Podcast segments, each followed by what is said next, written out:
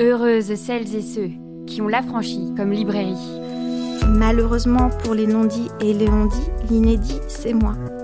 J'ai la sensation de le savoir depuis toujours, mais je l'apprends officiellement sur le tard, par téléphone. 30 ans de silence, ça laisse le temps de chercher ses mots. Pire que la fille interdite, la fille par ses mots dites. Pour ce nouvel épisode de l'Affranchi Podcast, nous recevons Aurélie Olivier à l'occasion de la parution de son ouvrage Mon corps de ferme aux éditions du commun. C'est parti. Bonsoir Aurélie. Bonsoir Soisig. Mon corps de ferme, ça a été quand même une sacrée lecture.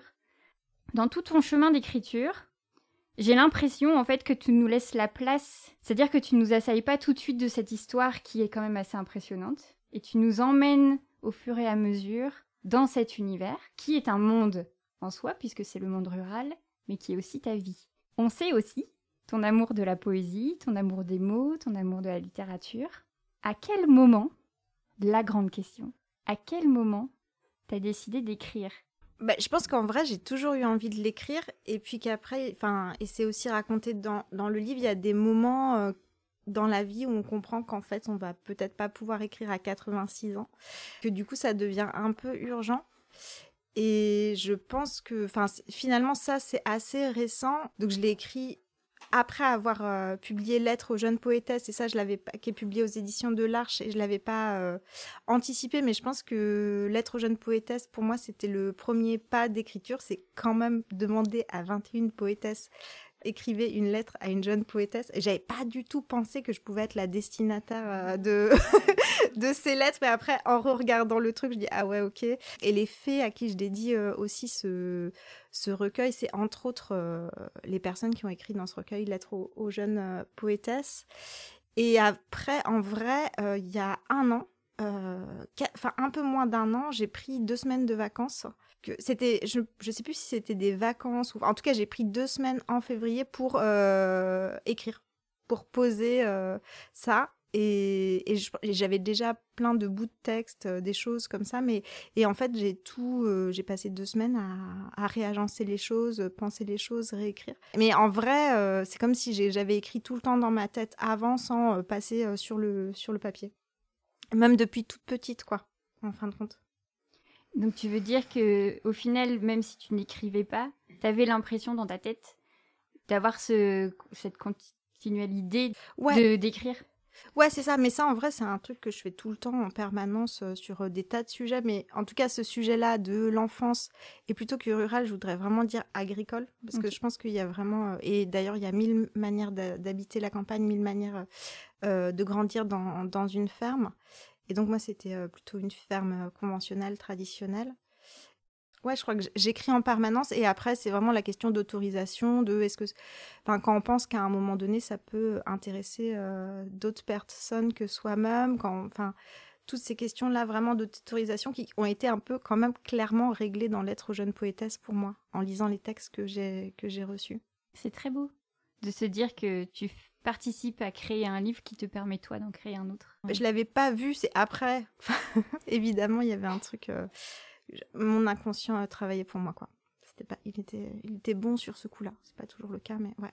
Dans le process d'écriture, euh, ou en tout cas dans la façon euh, que tu as de nous amener en fait petit à petit, même si tu nous mmh. confrontes à ton histoire assez vite, et je dis confronter parce que vraiment il y a un moment donné où on a aussi l'impression que tu as besoin de ça. C'est toi et ton histoire, Bon, nous, on est entre vous, mais il y a quelque chose de, de limite du duel, de se dire, en fait, je vais régler un peu mes comptes. Il y a quelque chose quand même d'un rythme d'écriture qui aussi et qui est différent.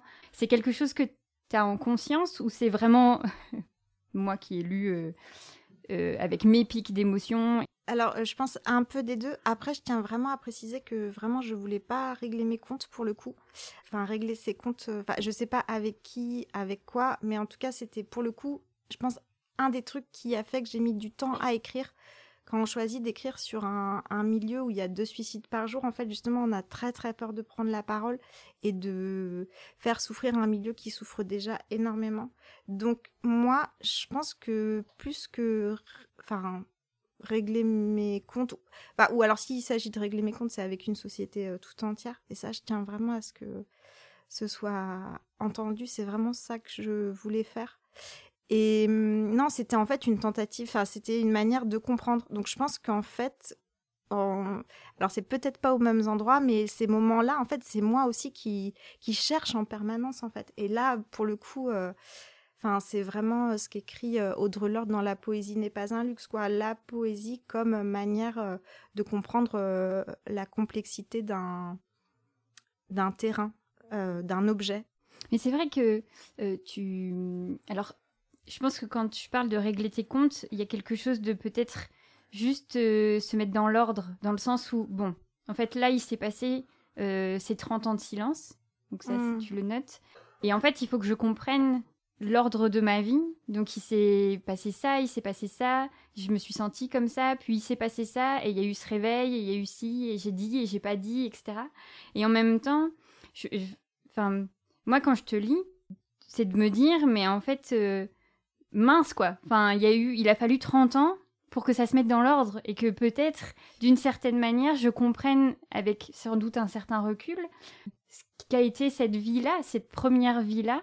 Ouais, mais ça, je pense pour le coup, c'est toutes les personnes qui sont, enfin, du coup, pour préciser ce dont on parle, je pense que toutes les personnes qui savent pas comment elles sont nées, euh, quelle est l'histoire de leur naissance, c'est vraiment un trou qui du coup voilà après en vrai moi j'ai eu la chance que ça me soit révélé à un moment donné que je connaisse en fait la manière dont je suis née, d'où je viens.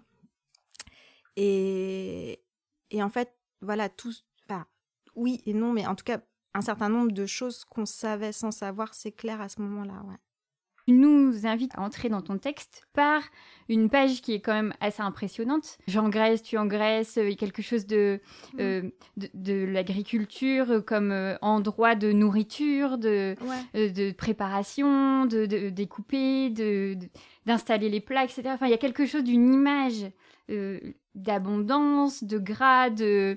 Je sais pas, en fait, moi, directement, en fait, tu me plonges dans un endroit agricole euh, que je lis beaucoup à cette, euh, euh, ce monde qui nourrit les autres, en fait. Tu passes directement. Ouais, et en même temps, dans ce premier poème qui est du coup sur le fait qu'on abatte un, un cochon dans, la cour, qui est une scène que j'ai vraiment vécue, euh, qui existe plus aujourd'hui parce qu'en France, en fait, euh, euh, si on a des animaux et qu'on souhaite les manger, ça, passe par l'abattoir. Mais c'est un truc que j'ai vécu petite, vraiment, de voir les tantes, la grand-mère faire, la, charcuterie dans le garage et tout ça. Et moi, en fait, à ce moment-là, je pense que j'étais vraiment toute petite. Et la dernière strophe en fait du poème, c'est dans le hangar devenu boucherie, les femmes solides tournent la manivelle, remplissent les intestins avec la farce, rendent le cri du sacrifice comestible. Et, cette, euh, ce passage-là, il ouvre, donc il situe, et en même temps, c'est euh, une scène assez. Euh, qui existait à mille époques, et à ce moment-là, il y a encore un don contre don. Enfin, j'ai l'impression qu'il n'y a pas encore la folie de l'agriculture euh, industrielle. Il y a un truc encore très matériel où, ouais, on tue euh, pour manger. Il y a un truc où on comprend. Enfin, il y a un truc de sens qui est encore là, qui disparaît au fur et à mesure, en fait, que la distance euh, se creuse entre les différents êtres vivants qui font qu'une ferme est une ferme.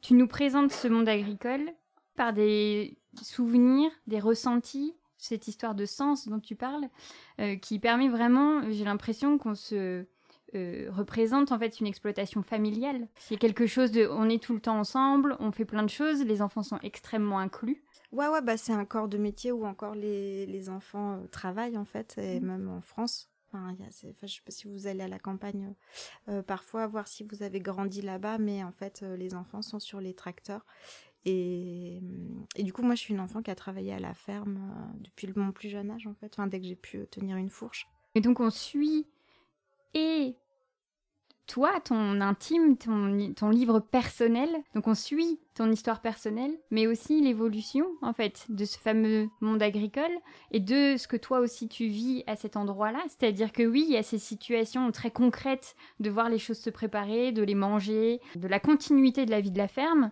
et que petit à petit, en fait, toi, tu vois comment elle se transforme. Et ça va être une partie assez... Euh, importante de ton écriture, de montrer ce que ça a créé, en fait, la modernisation, l'arrivée de l'industrialisation, et comment il y a quelque chose aussi de... Euh, en deux temps, c'est-à-dire que c'est des, des, familles qui ont vu quand même leur rythme de vie euh, beaucoup changer, mmh. euh, des espaces se prendre, des, des, façons de consommer aussi qui ont été différentes. Cet endroit-là, en fait, de donner une image sur un, un long temps quand même de cette vie euh, à la ferme. Euh, on sent bien que c'était, enfin tu le dis depuis le début, il y a quelque chose de très important pour toi en fait de défendre ce milieu-là et de le montrer en réel. Ça a été, parce que tu mets des citations, tu, tu montres bien qu'en fait on n'est pas en train de, on n'est pas dans de la fiction sur la ferme, c'est vraiment une réalité en fait. Ouais, et mais c'est pas euh, non plus le ni le ni régler mes comptes ni le mm. défendre quoi. C'est juste donner la représentation que moi j'en ai depuis l'endroit où où j'étais, à savoir euh, du coup d'être euh, vraiment d'avoir grandi jusqu'à mes 18 ans et puis après d'être partie aussi vite euh, que possible, sauf que bah l'enfance évidemment bah, en tout cas dans mon cas, elle m'a assez elle m'a rattrapé à un moment donné, il fallait que je comprenne ce que ça avait fait et aussi de voir comme ça le le capitalisme agroalimentaire, enfin voilà ce que ça fait entre les gens, euh, ce qui se joue, enfin en fait comment le lien avec les bêtes, enfin ce que ça dit après des relations qui se tissent entre les gens, enfin comment en fait le, capitalisme nous rentre littéralement dans le corps. Et hum, ouais, ça c'était euh, c'était important et de d'avoir une représentation qui soit le plus euh, juste possible aussi parce que euh, bah, j'avais la chance de enfin la chance d'une certaine manière en tout cas je enfin pour le coup c'est vraiment je sais de quoi je, je, parle enfin de par mon expérience en tout cas euh, de ces 18 premières années. Et ouais c'est ça et, une nécessité aussi d'être très très juste euh, du coup, quitte à travailler, enfin, j'ai pas mal travaillé les archives, j'ai fait un certain nombre de recherches qui sont pas toutes dans le livre, mais je pense qu'ils, moi, me, me rassuraient, parce qu'en fait, c'est tellement dingue, l'existence d'une ferme euh, aujourd'hui, la, violence, euh, que, en fait, j'ai eu besoin d'aller aussi vers des écrits savants, ça se voit pas forcément dans le texte, mais pour bah, m'assurer que j'hallucinais pas mon enfance, en fait, que ça se passait bien comme ça. Et ouais, ça se passe bien comme ça. Euh, enfin, en tout cas, je suis pas la seule à le dire, en fait. Euh, et là, le livre, il est sorti il y a moins de 15 jours et les retours que j'ai euh, d'autres enfants d'éleveurs, de, personnes qui connaissent très très bien le sujet me rassurent parce qu'en fait, moi en plus, pour le coup, j'étais partie tellement loin de mon milieu d'origine, le plus loin possible, enfin c'est ce que je croyais, et que je me disais, bah déjà aussi, parce que du coup j'ai passé 18 ans à la ferme, j'ai passé 18 euh, ans loin de la ferme, j'ai 36 ans et du coup j'avais aussi beaucoup d'appréhension de, de parler euh, avec du mépris de classe par exemple, avec une... Enfin voilà, donc je pense que cette précision elle est, elle est liée à, à ça, être au plus juste euh, et surtout que, enfin, j'utilise des archives. j'ai vu beaucoup de choses savantes et puis j'ai regardé aussi des, des, choses plus mainstream, populaires. Et euh, enfin, à un moment donné, je, détourne euh, euh, l'émission L'amour est dans le pré. Enfin voilà, des représentations catastrophiques. Il y a des extraits réécrits de, Marie-Claire, mais enfin, il y a toute une série comme ça, une imagerie d'une France avec ces petits paysans. Enfin là encore, dans le métro, il y a, je sais pas. Jérôme qui cueille les choux-fleurs. Enfin, et en fait, enfin, moi, je sais, en fait, c'est, je sais plus, c'est enfin le marchand de légumes, je vois très bien en fait à quoi ressemblent euh, les, les serres euh, en question. Donc il y a comme ça toute une imagerie pastorale quasi de la paysannerie qui dénue, euh, enfin qui, nie en fait la violence de l'affaire, ce qui arrange bah, un certain nombre de, de, personnes quoi. Mais du coup ça crée des silences qui qui mènent au pire, je crois. Mais c'est sûr que en fait, tu entremêles toutes ces, tous ces endroits d'information. Donc en effet, euh, il y a des chiffres, euh, il y a euh, des, tu reprends certaines constructions de pubs, de slogans, de, de, cette fameuse romantisation de la ferme avec l'amour est dans le pré, de c'est mon choix. Il me semble qu'à un moment donné, l'émission, c'était, je sais plus si c'est mon choix, mais où il y a ce truc de l'agriculteur est celui qui vit dans un milieu incroyable avec la nature, avec. Enfin, il y a tout un, en effet, ce fameux discours qui dissocie complètement en fait ouais c'est ça parce qu'en fait moi du coup je grandis dans les côtes d'Armor et finalement en fait c'est vraiment des mondes qui peuvent être assez clos, c'est-à-dire que euh, tous les enfants euh, que je rencontre à l'époque jusqu'au collège, c'est vraiment des mondes euh, ruraux agricoles. L'accès à l'information, en tout cas pendant tout un temps, il n'est pas évident. Et finalement, ce qui nous arrive, enfin moi, les infos qui m'arrivent et qui me marquent le plus, moi j'adorais, j'ai énormément regardé la télé quand j'étais petite.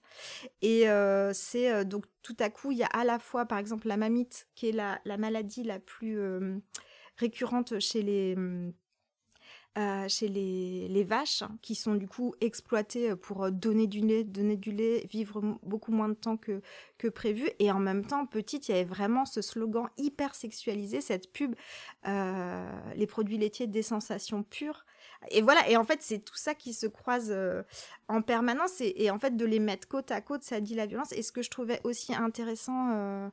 avec la question de la, la, précision et juste agencer, mettre les choses côte à côte, euh, c'est que euh, en fait, la, violence, si on écoute vraiment, et c'est pour ça que, moi, j'ai vraiment l'impression de faire une poésie de l'écoute, c'est juste euh, essayer d'écouter ce que la langue dit, et elle le dit. Enfin, il y a quasiment pas tant que ça de travail d'écriture à certains endroits parce que de fait, on met le, la phrase sur une phrase, en fait, sur une page, pardon, on voit directement la, violence de, l'affaire. En fait, c'est tout. À un moment donné, il y a des archives du, paysan breton. Enfin, tout. Euh, en fait, c'est fou, quoi. C'est tout. Tout est dit et, comme si on voulait pas entendre. Et moi, du coup, c'était travailler la langue, cette langue qui est par ailleurs super riche en plus. En tout cas, d'un point de vue euh, quasi purement littéraire, en fait, elle est elle est tellement dense, en fait, tellement polysémique, tellement et tellement là partout tout le temps, mais la travailler pour euh, pour qu'on réussisse à entendre ce qu'elle dit. En fait, je pense déjà.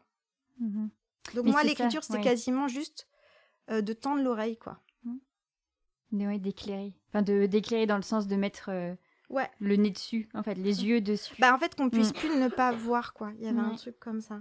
Mais c'est en laissant la complexité euh, à la langue aussi qui dit euh, mille choses. Mais enfin c'était vraiment ce travail là. Mm.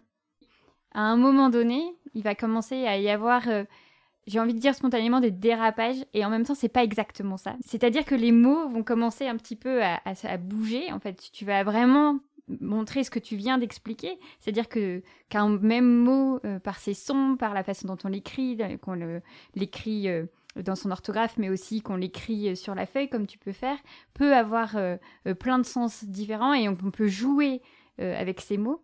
Bah, L'exemple le, plus mm. flagrant et au départ, enfin, bah, bon, il y a évidemment le titre Mon corps de ferme. Voilà, si on le découpe un peu, j'ai l'impression qu'il est déjà bien compact. Euh, mais aussi l'exploitation familiale, qui est quelque chose de courant qu'on dit tous les mmh. jours. En même temps, bon, exploitation. Enfin voilà, et si on met juste ce mot-là sur une page, bah tout à coup, enfin l'idée en tout cas, c'est qu'on réussisse à, à entendre ce qu'il y a finalement de, ouais, de, de, violent, rien que dans ce terme-là, exploitation familiale. Et, et en vrai, euh, dans, en tout cas, la langue que moi j'ai choisi d'utiliser, euh, cette violence, j'ai l'impression qu'elle est, elle est, elle est partout, partout. Quand tu dis choisi, ouais. c'est-à-dire que euh, pour ce projet d'écriture, tu as vraiment l'impression d'avoir cherché une façon d'écrire propre à ce déroulement-là, ou tu dirais que c'est parce que quand on parle de poésie, on aurait tendance à imaginer euh, des poètes et poétesses qui ont une langue. Bah, c'est mon, premier livre, donc je ne mmh. sais pas comment j'écrirai le, suivant.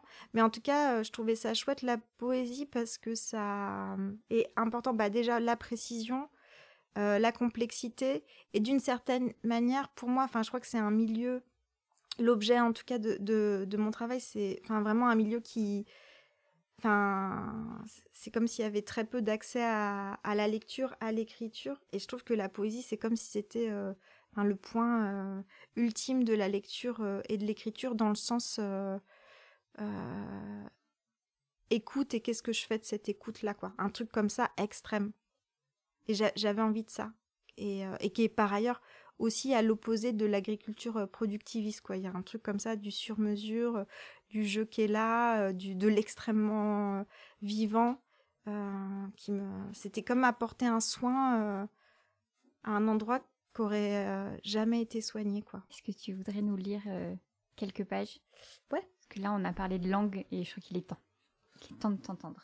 je peux vous lire le, le début. Le tablier noué, les couteaux aiguisés. L'évidence glisse autant qu'elle tâche. Je t'engraisse, tu m'engraisses.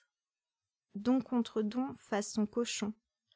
Au petit matin dans la cour, un cochon qui ne connaît pas le petit chat, qui n'a même jamais entendu parler de lui, un gros cochon est mort. Sur le gaz, le beurre roussit les abats.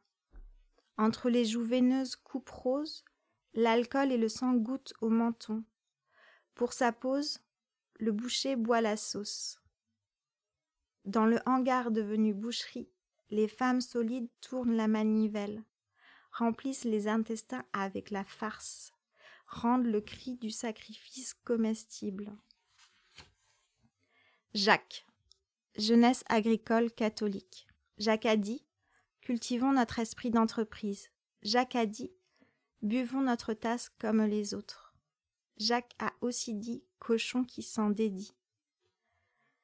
Au tout début des années 50, un géographe français gars du déplore le déficit de modernisation et la mentalité paysanne.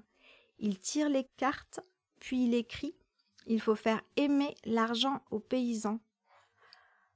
Entre 55 et 75, lui et ses camarades défendent le remembrement, une opération foncière qui permet de rassembler des parcelles pour faciliter la motorisation de l'agriculture. Les prés deviennent carrés. Au départ, avant le certificat d'études, Alexis Gourvenec exige de manger tous les jours à la cantine des patates. Les patates qu'il ramasse à quatre pattes. Les patates se transforment en patates. Le syndicaliste fait la une de Paris Match. À la fin, paysan directeur général. 65 salariés, 550 hectares, 8500 truies. Une entreprise piscicole et aussi un élevage de porcs au Venezuela. La purée s'achète en poudre. Si les enfants sont bosseurs, certaines exploitations familiales font des exploits. En 1976, 67 ans après les salariés, les paysannes ont un congé maternité. 14 semaines pour les salariés contre 14 jours pour les paysannes. En 1986, le congé est allongé 16 semaines pour les salariés contre 8 semaines pour les paysannes. À minima, l'élevage s'annonce intensif. En février 86, un cri perce les couches de neige. C'est l'isolement d'une mère qui s'ignore totalement dans sa chambre d'adolescente. Il se passe quelque chose de sanglant et d'inédit à la ferme. Un bébé craque le déni. Les corps de ferme catholiques tremblent sous les secousses de l'inattendu. Il faut nettoyer, ordonner, habiller, marier les jeunes gens, baptiser l'enfant. Bien comme il faut, sort sa faux. Au pas cadencé, expier la faute, damner les cons, et surtout, surtout, surtout, ne pas faire d'histoire. Malheureusement pour les non-dits et les on-dits, l'inédit, c'est moi. J'ai la sensation de le savoir depuis toujours, mais je l'apprends officiellement sur le tard, par téléphone. Trente ans de silence, ça laisse le temps de chercher ses mots. Pire que la fille interdite, la fille par ses mots dites. Mais du coup, juste pour revenir à ce que tu disais, parce qu'en en me relisant, je, je me, en fait, c'est la quatrième rencontre, donc c'est marrant parce que je, comprends au fur et à mesure de ces rencontres ce que j'ai fait. Et du coup, par rapport à cette notion de, régler ses comptes, en fait, si j'ai des comptes à régler, c'est avec le silence. Mm-hmm.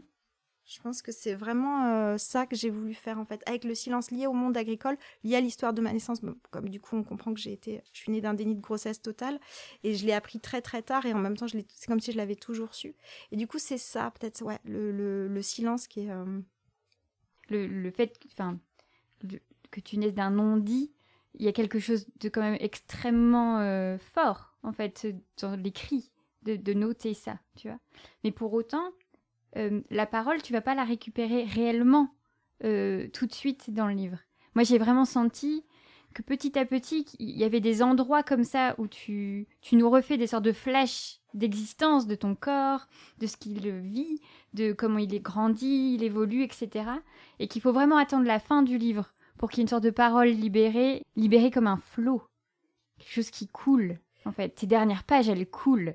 Moi, c'est ce qui m'a, je pense, euh, le plus bouleversé, c'est de te lire au fur et à mesure comme ça, à travers et en pas à pas. Ouais, ouais, c'est ça. Bah, à un moment donné, je, pour moi, en fait, ce livre, euh, à un moment donné, je, parle de Béaba, et en fait, c'est le chemin de comment, à un moment donné, on, trouve ou on retrouve euh, euh, la parole. Donc, en effet, il y a beaucoup de silence au départ, mais c'est ce cheminement-là. C'est un, c'est un livre sur comment on, on retrouve, où on trouve sa propre langue pour raconter sa propre histoire, qui est assez différente de celle qu'on nous a racontée a priori. Euh, sur différents plans. Ce qui va être d'autant plus euh, étonnant, c'est que c'est par ton corps que beaucoup de choses vont d'abord arriver. Donc évidemment, euh, mon corps de ferme, ce double, cette double idée, mmh. il y a quelque chose des doubles sens à chaque fois, comme tu l'exprimais si bien juste avant. C'est-à-dire que l'espace familial dans lequel tu es, on sent bien, est assez oppressant. Il y a quelque chose de ces non-dits, ce silence, etc. Mais il y a aussi un contexte physique, extrêmement physique, que tu es dans une industrie polluante, difficile pour ton corps euh, d'enfant euh, euh, en devenir adulte, en fait. Mm. C'est-à-dire, tu nous dis clairement, donc, un mélanome, quelque chose de... Il n'y a pas plus concret, en fait, que cette toxicité-là, à ce moment-là. Est-ce que tu dirais que euh, c'est vraiment un, endroit de réveil?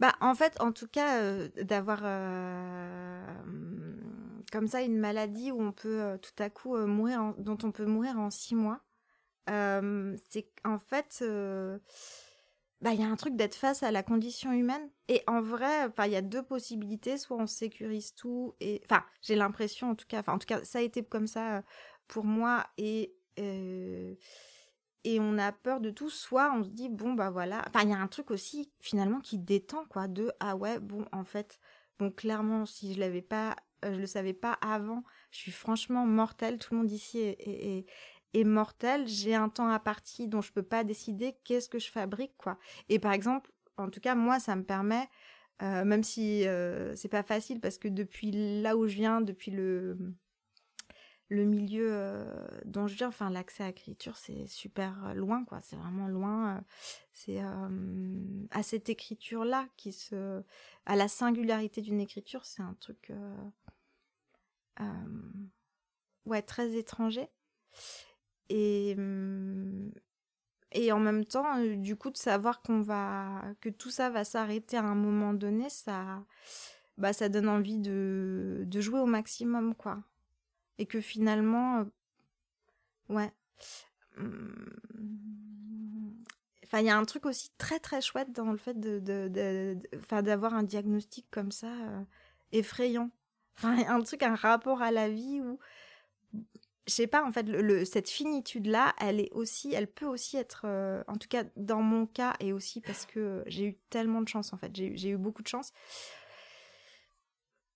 de savoir enfin d'être euh, de, pouvoir se dire euh, tout que cette finitude elle était vraiment concrète. Euh, il y a un truc aussi de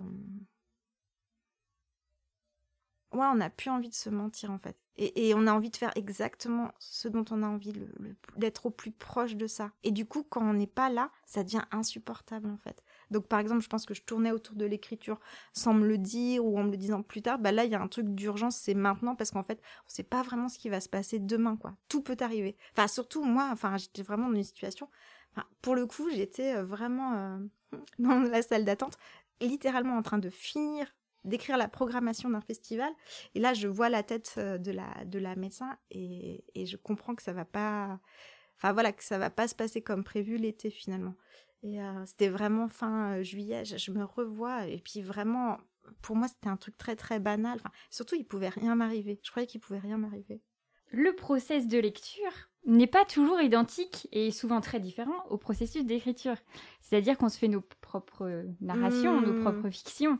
Pour moi, en fait, euh, quand je t'ai lu, j'ai cru que c'était pendant que tu vivais à la ferme que tu vivais ça et que ça avait participé à un certain réveil et une sortie d'urgence, en fait, tu vois non, mais je pars de la ferme enfin, dès que je peux à 18 ans pour faire mhm. des études. quoi. Je, fuis, je m'occupe pas du tout de ce sujet. Enfin, il y a un truc comme ça assez. Euh, bah, après, du coup, je, suis végétarienne dès que je peux. Euh, euh, assez rapidement, mais c'est assez cloisonné.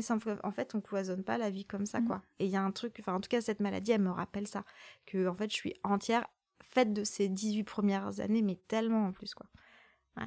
C'est extrêmement intéressant parce que là, on, était sur le sujet de ton corps, mais comment d'autant plus, en fait, il a eu un, rappel à toi. Est-ce que tu dirais peut-être de faire une certaine clôture avec ce livre Enfin, en tout cas, de, faire un point si ce n'est pas de régler des comptes ou de défendre, etc. Mais en tout cas. Non, moi, enfin, surtout pas clôture. Franchement, en plus, du coup, euh, le clôture. Euh, mais ouverture, ouverture, en fait. Ouverture de tout, quoi. Et j'ai compris que finalement, je pouvais pas. Enfin, ma seule manière. Je pouvais pas sortir de mon corps de ferme, puisqu'il mmh. a été fabriqué dans cet endroit-là. Mais euh, sortir du silence, qui est un des gros symptômes, je pense, euh, du monde agricole. Énorme. Oui, tu notes euh, la ferme me lâche, je sors de terre. Là, c'est ça. Ouais, c'est ça, ouais. C'est exactement ça. Tu as tes deux endroits très forts. C'est d'une certaine manière dire la ferme et la laisser aussi peut-être un peu partir. Ouais, complètement. Enfin, un peu partir et en même temps, enfin, en tout cas, euh, en moi, ça se rejoue en permanence. Enfin, vraiment, on n'échappe euh, ni mm. au ni à la ferme, ni à son enfance. Donc il y a un truc de, de lutte permanente euh, avec cette histoire de, de silence là. Ouais. Qui en même temps, enfin, c'est aussi les polarités quoi. Du coup, quand on est dans ces conditions dans un tel monde euh, de silence. Enfin, du coup, il y a un désir de parler euh, qui est euh, qui est énorme, ou de faire parler, ou de créer les conditions pour que la parole elle se diffuse. Enfin, c'est explosif, quoi, mm. cette tension-là. Mais oui, mais en fait, plus plus on te lit, plus en fait les sens sont en tension. C'est-à-dire que en fait, à chaque fois que j'ai envie de dire quelque chose, je me rends compte des, doublons en fait possibles, du dédoublement possible. Et je me dis que ça doit être assez intéressant, euh, maintenant que ça c'est fait, maintenant que ça c'est écrit, de voir comment on vit avec ces deux tensions-là, ces deux endroits-là. Ouais, complètement. Bah, c'est sûr que le prochain texte euh, sera très différent. Je rigolais hier soir euh, avec des personnes qui sont dans la salle en disant j'aurais aimé écrire un livre queer et sexy et puis c'est raté pour cette fois mais peut-être le prochain et il fallait faut aller dans l'ordre, hein, Aurélie. On fait une chose à la fois euh, et se préparer pour la suite. Il n'y a pas de souci. en tout cas, la franchise sera là pour le queer et le sexy. Aucun problème. Euh, tout comme elle a, elle a et j'ai euh, lire ton texte. Félicitations. Merci, Merci. beaucoup d'être venu nous voir. Alors, heureuse? Vous venez d'écouter un nouvel épisode de l'Affranchi Podcast en compagnie d'Aurélie Olivier à l'occasion de la parution de son ouvrage Mon corps de ferme aux éditions du commun. L'Affranchi Podcast, c'est Soazic Courbet à la réalisation, Pierre-Antoine Naline à la création sonore et Chien Fou pour l'univers graphique.